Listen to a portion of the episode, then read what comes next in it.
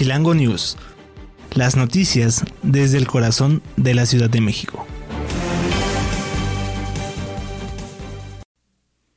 Hola, ¿qué tal amigos de Electroalien Radio? Yo soy Federico Reyes y estamos en una nueva emisión de Chilango News, las noticias desde el corazón de la Ciudad de México. Les recuerdo que nos pueden encontrar en plataformas digitales como Spotify, iHeartRadio, Deezer y Seno Radio. Vamos a revisar lo más relevante en el mundo de las noticias hasta esta hora, hoy, lunes 20 de febrero de 2023. Iniciamos, iniciamos con los temas nacionales y nos vamos directamente hasta los pueblos yaquis, ya que la SEDATU, la Secretaría de Desarrollo Agrario, Territorial y Urbano, reporta 87% de avance en obras de infraestructura, equipamiento y vivienda en los pueblos yaquis. El titular de esta dependencia, Román Meyer, reportó que como parte del plan de justicia para el pueblo yaqui, se registra el avance de 87% en la infraestructura, equipamiento y vivienda para beneficiar a los ocho pueblos yaquis de Sonora. Explicó el funcionario que se han invertido más de 700 millones de pesos en obras de distribución y saneamiento de agua para beneficiar a más de 50 localidades.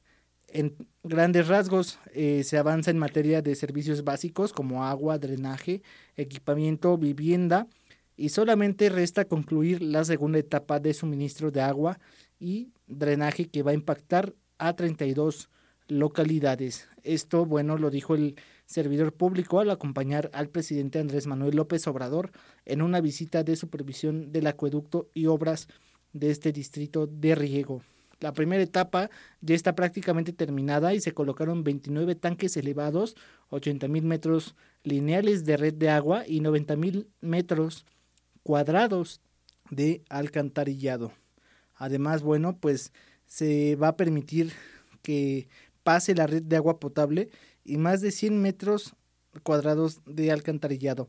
Se estima que la obra concluya a, en el mes de abril de este año y también destacaron las autoridades que se ha entregado al pueblo yaqui vía decreto presidencial casi 3.000 hectáreas de territorio que podrá ser utilizado por la tribu en los próximos cuatro meses.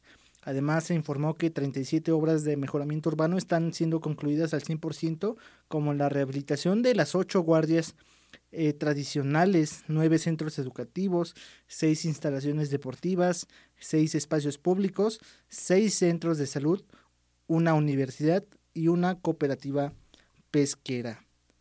El secretario, bueno, pues también dijo que a través de la Comisión de Nacional de Vivienda, CONAVI, se han realizado más de, de 1.700 acciones con una inversión de 284 millones de pesos para beneficiar con una vivienda adecuada a más de 6.000 yaquis de 44 localidades. Es importante estas acciones que están haciendo allá en Sonora porque estos pueblos yaquis habían sufrido mucho del tema de abastecimiento de agua. Recordar que también allá eh, las, los pozos y las presas que hay pues no están conectadas a esta parte territorio yaqui y pues eh, vivían en condiciones muy muy precarias. Entonces con este decreto presidencial pues prácticamente se está dignificando la vida de estos eh, pueblos originarios de aquí de México. En la segunda noticia que estamos revisando el presidente Andrés Manuel López Obrador dijo que la oposición no podrá quitar las pensiones a los adultos mayores, al asegurar que se irá tranquilo al terminar su sexenio porque ya hay un relevo generacional, el presidente Andrés Manuel López Obrador descartó que la oposición pueda quitar las pensiones a los adultos mayores, ya que son un derecho constitucional.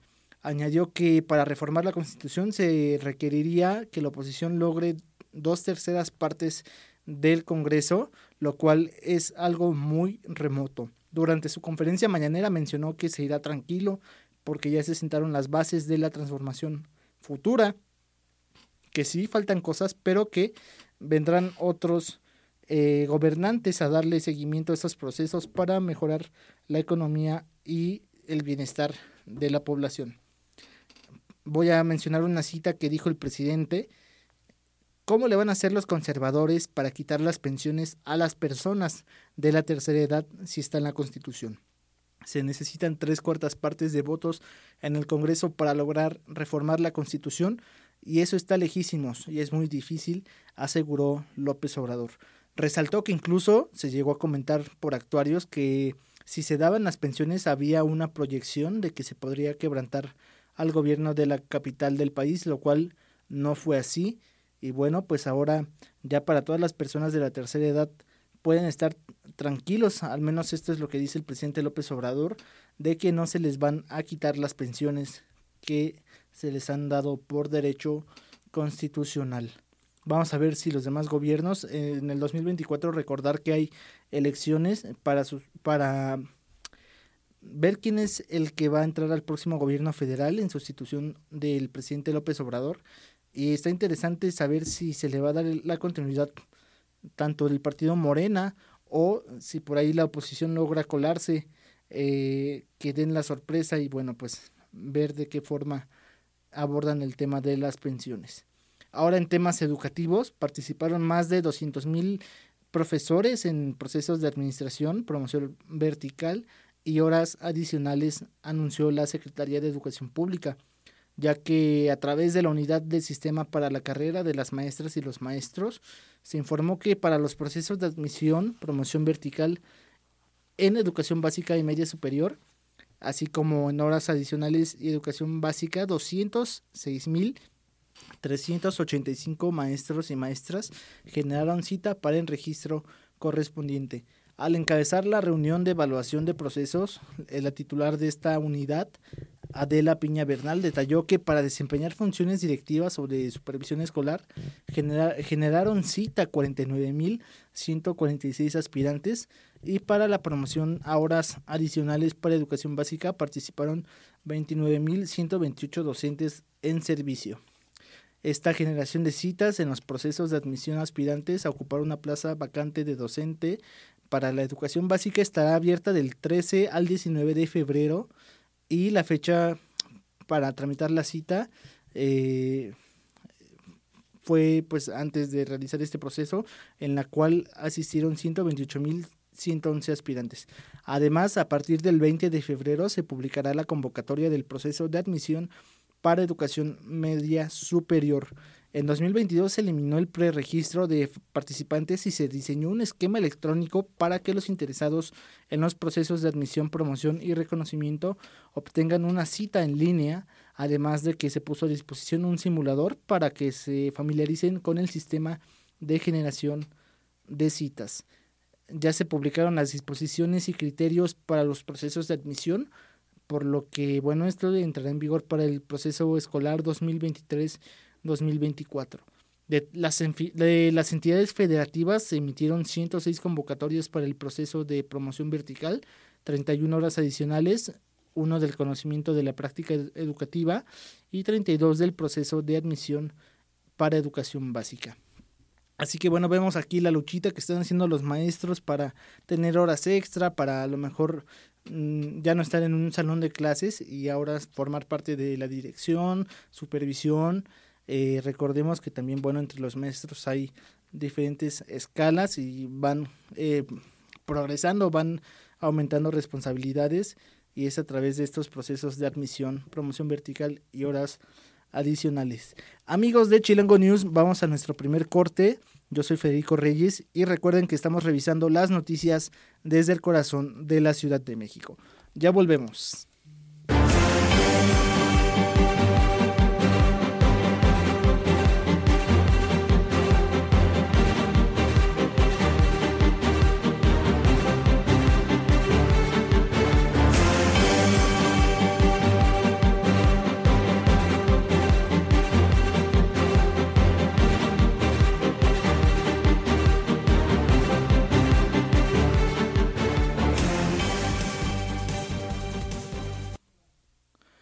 Amigos de Electoral y en Radio, estamos de vuelta a este programa que es Chilango News, las noticias desde el corazón de la Ciudad de México. Les recuerdo que nos pueden escuchar en Spotify, iHeartRadio, Deezer y Seno Radio. A mí me encuentran en redes sociales como Fede Reyes 22 en Twitter y en Instagram y Facebook como arroba historias de Ciudad TV. Es tiempo de revisar las noticias de la Ciudad de México y nos vamos directamente hasta el Metrobús porque el gobierno de la Ciudad de México puso en marcha autobuses eléctricos en la línea 3 de este sistema de transporte. El gobierno de la Ciudad de México puso en marcha el servicio de la línea 3 del Metrobús, unidades que operarán solamente con autobuses eléctricos.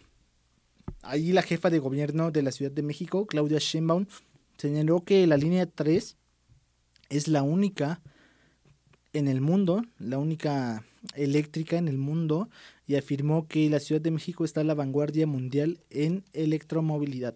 Al respecto, destacó que la participación de empresas públicas y privadas en el proyecto como CFE, eh, ADO, entre otros organismos, es importante para la función del Metrobús. De igual manera, recordó que hace 18 años fue puesta en marcha la primera línea de Metrobús en Insurgentes y ahora en este 2023 su administración impulsó la primera flota de autobuses totalmente eléctrica. De acuerdo con el director de ADO, eh, José Pérez, la línea 3 contará con una flota de 60 autobuses, los cuales reducirán cada uno más de 100 toneladas de eh, oxígeno y por su parte la titular de la Secretaría de Movilidad, el titular de la Secretaría de Movilidad, Andrés Layuz, dijo que la línea 3 transporta alrededor de 200.000 usuarios al día. Agregó que desde el 2020 comenzaron las pruebas con algunos autobuses eléctricos y es por ello que ahora esta línea 3 ofrece servicio de Tenayuca en los límites de la alcaldía Gustavo Madero y Azcapotzalco al pueblo de Santa Cruz Atoyac en la alcaldía Benito Juárez. Bueno, pues hay que estar atentos a lo que pasa en el Metrobús porque se están eh, pues se están modernizando, se están igual abriendo al cuidado del medio ambiente. Es importante para la gente que nos escuche y que nos está viendo que respetemos estas unidades de Metrobús porque a final de cuentas nosotros somos quienes las pagamos y somos quienes las tenemos que utilizar y respetar, ¿no? Ahora vamos a revisar qué es lo que está pasando en otro sistema de transporte que es el metro y es que los convoys circulan en el tramo elevado de la línea 12 del sistema de transporte colectivo.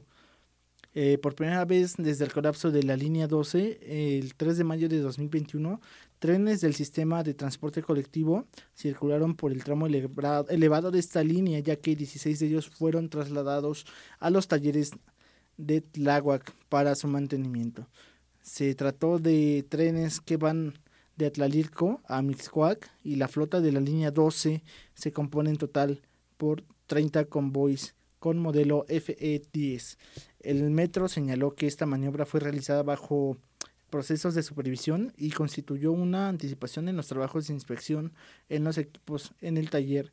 Además, en el traslado se realiza con la instrucción y supervisión del Comité Técnico Asesor para la Rehabilitación y Reforzamiento de la Línea 12, eh, con apoyo de la Secretaría de Obras, la Universidad Autónoma de Nuevo León y especialistas en estructuras de las empresas contratistas. Pues igual, de igual forma hay que estarle eh, dando seguimiento al tema del metro de la línea 12 porque eh, hay que recordar que fue el que tuvo fue, fue esta línea la que tuvo el colapso este y ahora que ya se está abriendo invitar a las personas que reporten cualquier anomalía que vean en esta línea de transporte y más vale prevenir que lamentar. Ahora finalmente nos vamos a la alcaldía Coajimalpa donde la eh, la alcaldía en compañía del gobierno central buscan la protección de la vida silvestre endémica. Así es como Adrián Rubalcaba Suárez, alcalde de Coajimalpa de Morelos, reiteró, reiteró su compromiso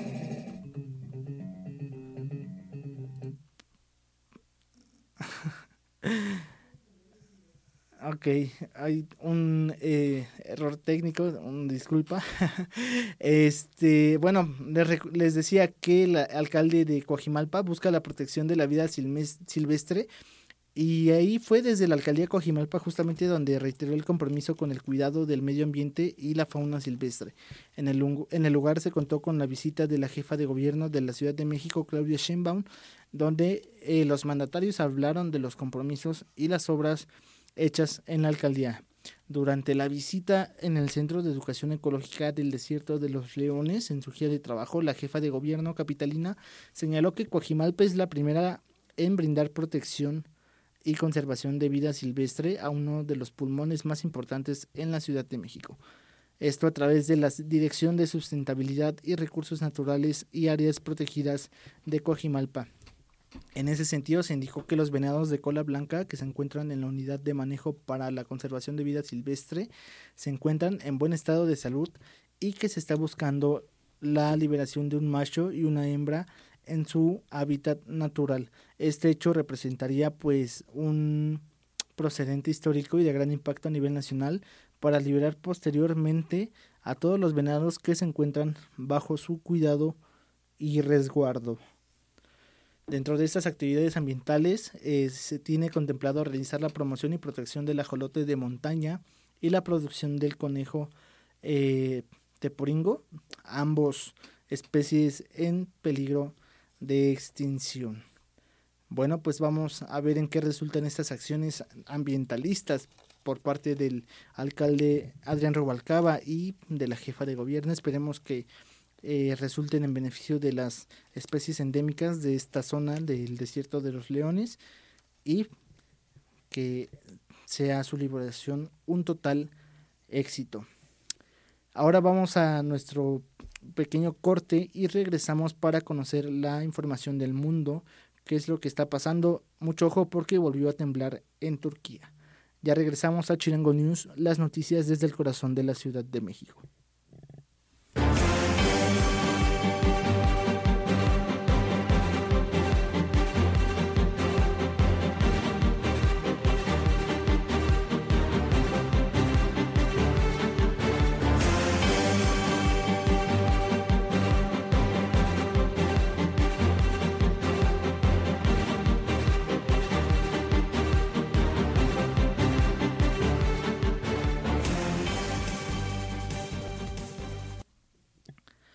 Amigos de Electoral en Radio, ya estamos de vuelta a Chilango News, las noticias desde el corazón de la Ciudad de México.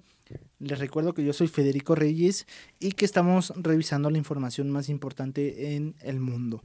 Vamos a iniciar directamente con la noticia más reciente y es que en Turquía eh, se volvió a dar un nuevo sismo, ahora eh, de magnitud 6.4 un terremoto de magnitud 6.4 se produjo este lunes en la provincia turca de Atay, en el sur del país, lo que representa la réplica más fuerte de los devastadores sismos ocurridos el 6 de febrero, indicó la agencia turca de emergencias.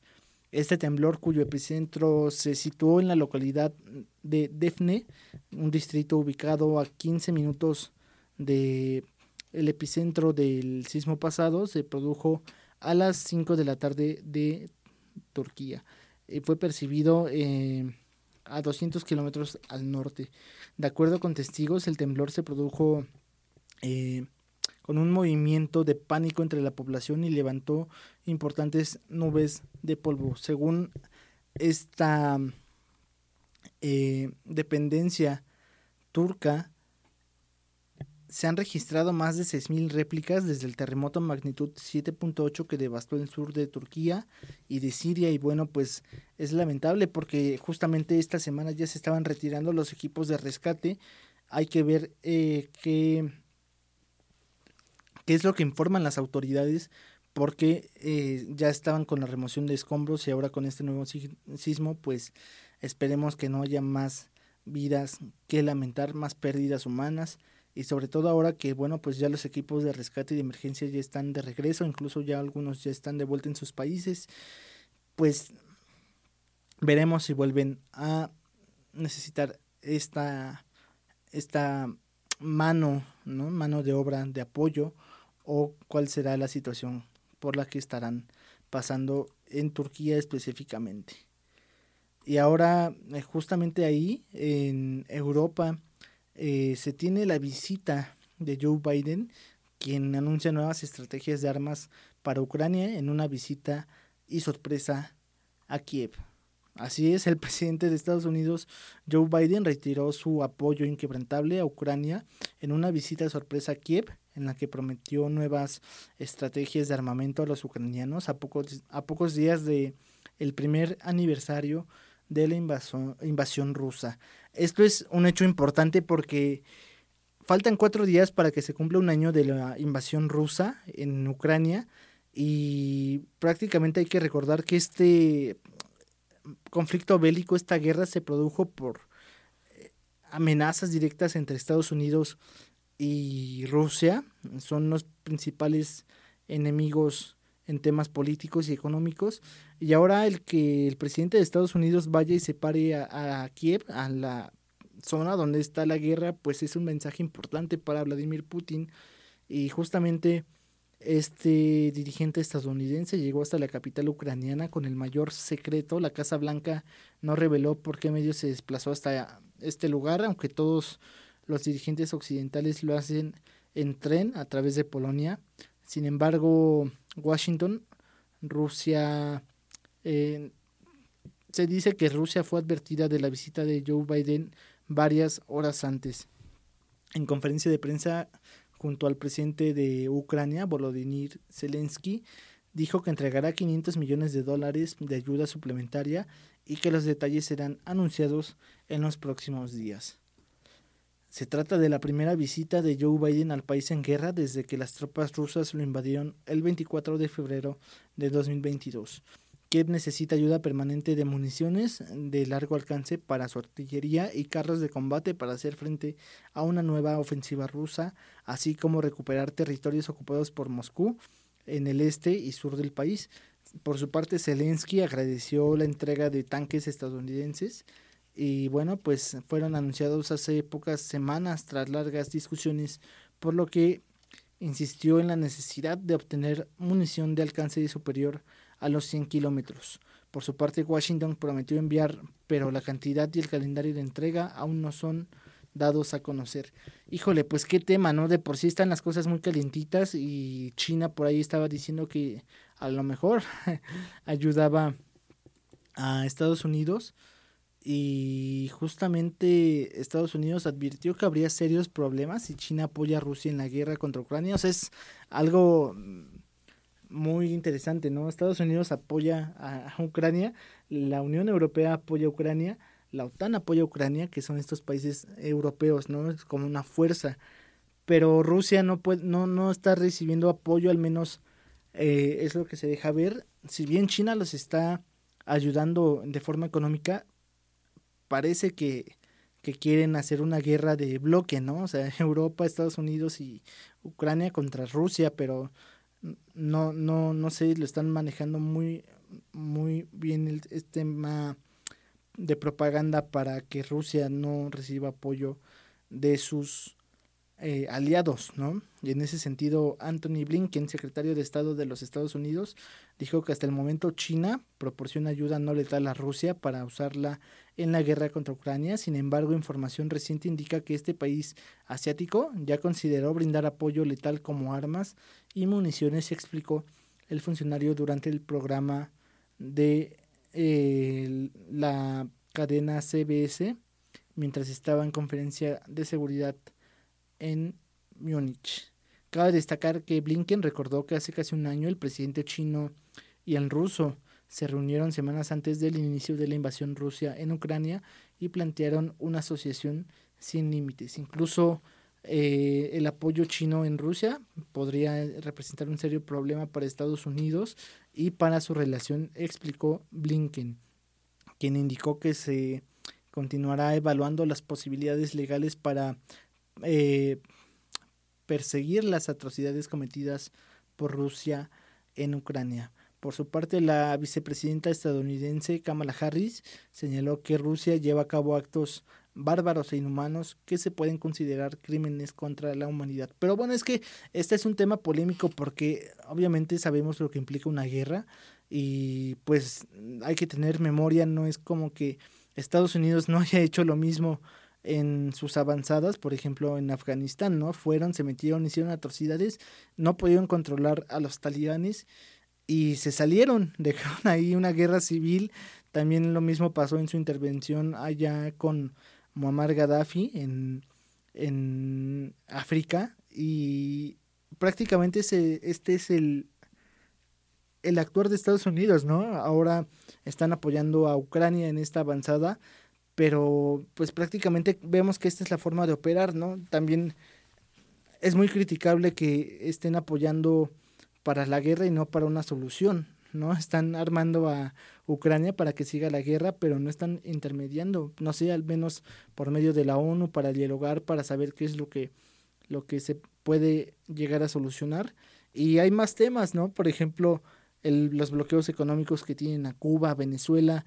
Eh, ahí si bien no hay enfrentamiento ni sangre derramada, pero también hay un tema de, de un colapso económico, ¿no? Están perjudicando a la población, los están dejando sin alimentos, no los están dejando eh, convivir con el mundo, entonces eh, para algunos los villanos son los rusos, para otros los villanos son los estadounidenses. Yo estoy poniendo las cartas sobre la mesa y espero que me manden sus comentarios en arroba historias de ciudad en Facebook e Instagram y en Twitter como Fede Reyes 22. Amigos de Chilango News, llegamos al final de esta emisión revisamos las noticias desde el corazón de la Ciudad de México. Les recuerdo que nos pueden encontrar en plataformas como Spotify, iHeartRadio, Deezer y Seno Radio para que no se pierdan toda la información y los programas que tenemos para ustedes. Yo soy Federico Reyes, nos estamos escuchando el día de mañana.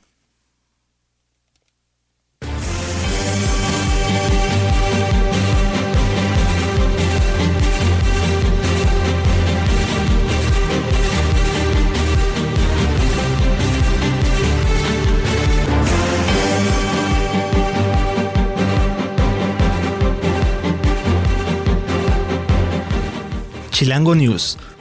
Las noticias desde el corazón de la Ciudad de México.